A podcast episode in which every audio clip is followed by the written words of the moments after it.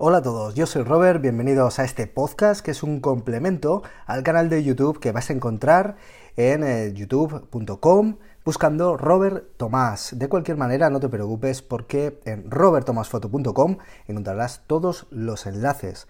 Aprovecho para recordarte que los talleres de fotografía urbana, de composición, de narrativa visual, de retratos en exterior están ya publicados para las eh, ciudades clásicas de Zaragoza, Barcelona, Madrid, eh, Bilbao, Sevilla, Valencia, un montón de lugares a los que te recomiendo visitar en robertomasfoto.com para encontrar el taller que más encaje para compartir un grupo conmigo y seguir desarrollando y aprendiendo la fotografía. Comenzamos. Vamos a hablar de la fotografía de calle. La fotografía de calle para mí es digamos que una modalidad fotográfica eh, que es un campo de entrenamiento perfecto para prácticamente cualquier otro género fotográfico. Porque lo tienes un poco todo. Tienes arquitectura, tienes paisaje, en este caso urbano, tienes eh, retratos, precisamente, tenemos eh, fotografía de personas, tenemos fotografía documental, tenemos reportaje, tenemos macro si queremos, tenemos un montón de fotografía que además la tenemos muy cerca, tan solo tenemos que bajar a la calle. ¿Qué ocurre? Que es una, digamos, una disciplina fotográfica que eh, a mucha gente eh, le puede causar un poquito de respeto, dado que la ciudad tiene un elemento vivo que es las personas y que por lo general mucha gente no nos atrevemos a integrarlas dentro de la fotografía. ¿Qué ocurre? Que eh, es inevitable al final, porque eh, considero que la fotografía de calle en un momento dado tienes que reflejar el elemento vivo que se mueve en ella, que es las personas. Ojo, también puede ser mascotas, también puede ser elementos como las bicicletas, motos, bueno, elementos vivos de la ciudad. Pero sí que es verdad que eh, dentro de lo que es la fotografía de calle podemos intentar, si nos da un poco de respeto o simplemente no nos importan las personas, os digo la verdad, yo os digo siempre desde mi punto de vista, a mí cada vez me importan menos las personas a las que fotografío, porque no es, digamos que no son los protagonistas de mis fotos. Eh, si seguís mi trabajo en, por ejemplo, eh, ya no solo en mi página web, en robertomasfoto.com, sino que diariamente en Instagram, en mi perfil, en arroba robertomasf, o en mis cuentas como Flickr, por ejemplo, que también ahí suelo publicar no tan regularmente, pero ahí encontraréis mi estilo fotográfico, eh, en realidad las personas no son los protagonistas de, mis eh, imágenes.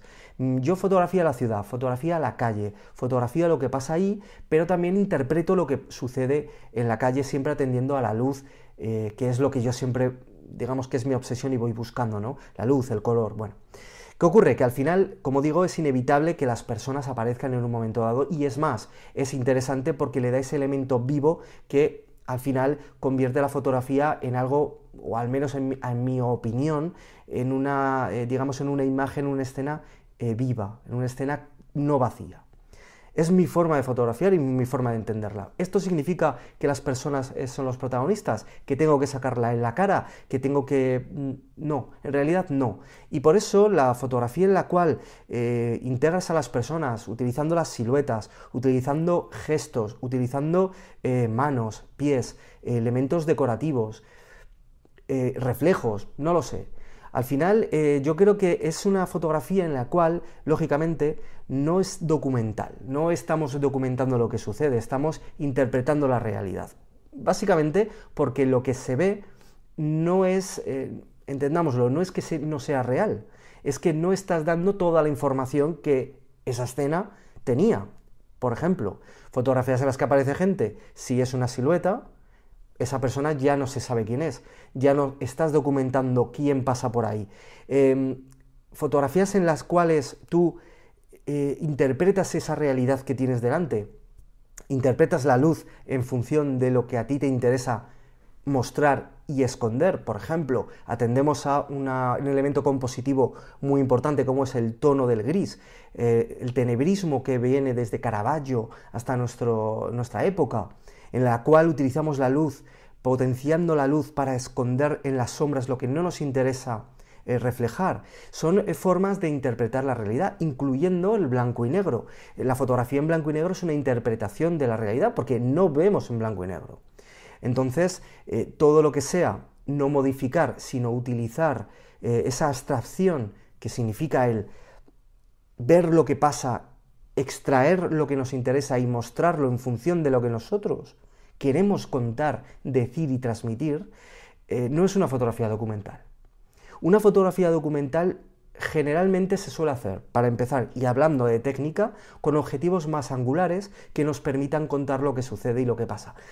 Que nos permitan sacar una fotografía completa, ya me entendéis, de lo que sucede en un lugar. Porque un teleobjetivo estamos personalizando, sacando una textura, sacando un protagonista, sacando un detalle. No damos mucha más información. Estamos buscando un protagonista. Fotógrafos como por ejemplo Saul Leiter, fotógrafos, eh, fotógrafos como por ejemplo Ernst Hast, fotógrafos que eh, tenían una gran capacidad de abstracción, una gran capacidad de interpretación, de jugar con el movimiento, de interpretar las sombras, las luces, de interpretar bien el color, de jugar con esos teleobjetivos para recortar trocitos de la realidad y mostrarla de una manera incluso pictórica.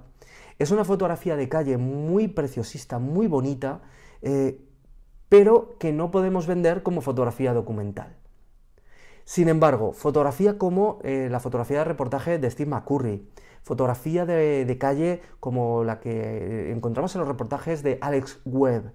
Eh, este tipo de fotógrafos, eh, lógicamente cada fotógrafo interpretamos la realidad, por mucho que queramos venderla como fotografía documental puramente, al final eh, nosotros estamos decidiendo qué es lo que mostramos y lo que no en la fotografía en el momento en que nos ponemos el visor en, el ojo y apuntamos hacia un lugar, a no ser que fotografiemos o realizamos fotografías en 360 grados. ¿no?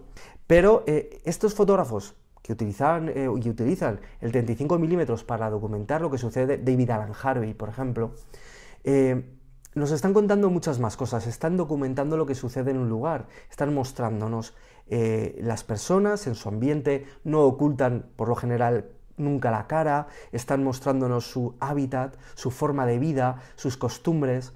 Es una fotografía documental, es una fotografía en la cual eh, vemos lo que pasa. ¿Qué ocurre con la fotografía documental? Que tal vez, sobre todo para las personas que me estáis viendo y que estáis empezando en la fotografía de calle, yo lo, digo un montón en los workshops, en los talleres, para las personas que están empezando, eh, una de las principales barreras en la fotografía de calle son precisamente, como hemos dicho, las personas.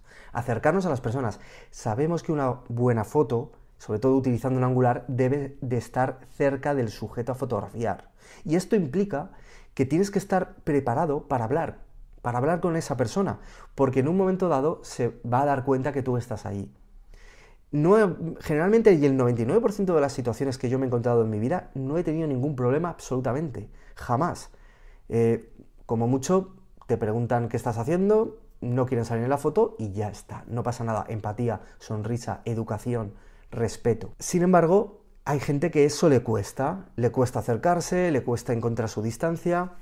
Bien, cuando nos vamos hacia el teleobjetivo, cuando nos vamos hacia, eh, da igual que sea angular, pero nos vamos hacia una fotografía de calle más artística, podemos buscar eh, que la arquitectura sea la protagonista de la foto y que las personas sean el complemento vivo que le dé sentido, que le dé contexto.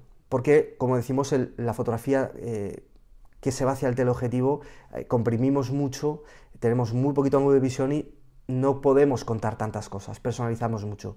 Integrando un elemento eh, humano, perdón, le podemos dar eh, juego de escala, le podemos dar, bueno, como digo, una referencia muy interesante. Sin embargo, podemos empezar a jugar por ahí, ¿no? Sobre todo a la gente que, todavía le cuesta.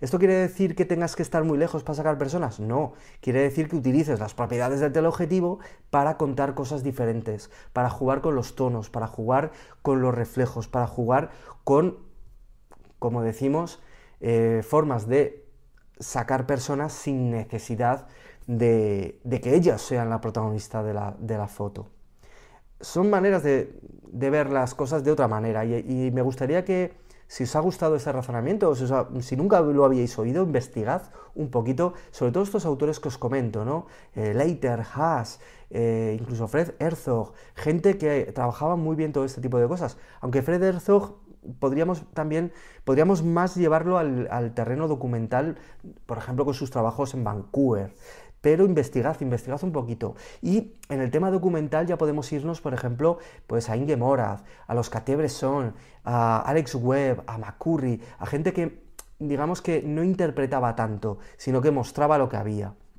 Entonces, bueno, es una manera de ver la fotografía de calle que espero que os guste eh, y por supuesto, eh, si os ha gustado, dadle a me gusta al vídeo, suscribiros al canal si todavía no lo estáis y seguiremos hablando de fotografía, por supuesto. A mí encontráis en robertomasfoto.com y en mi perfil de Instagram, arroba robertomasf, con mi trabajo diario. Un saludo, chao.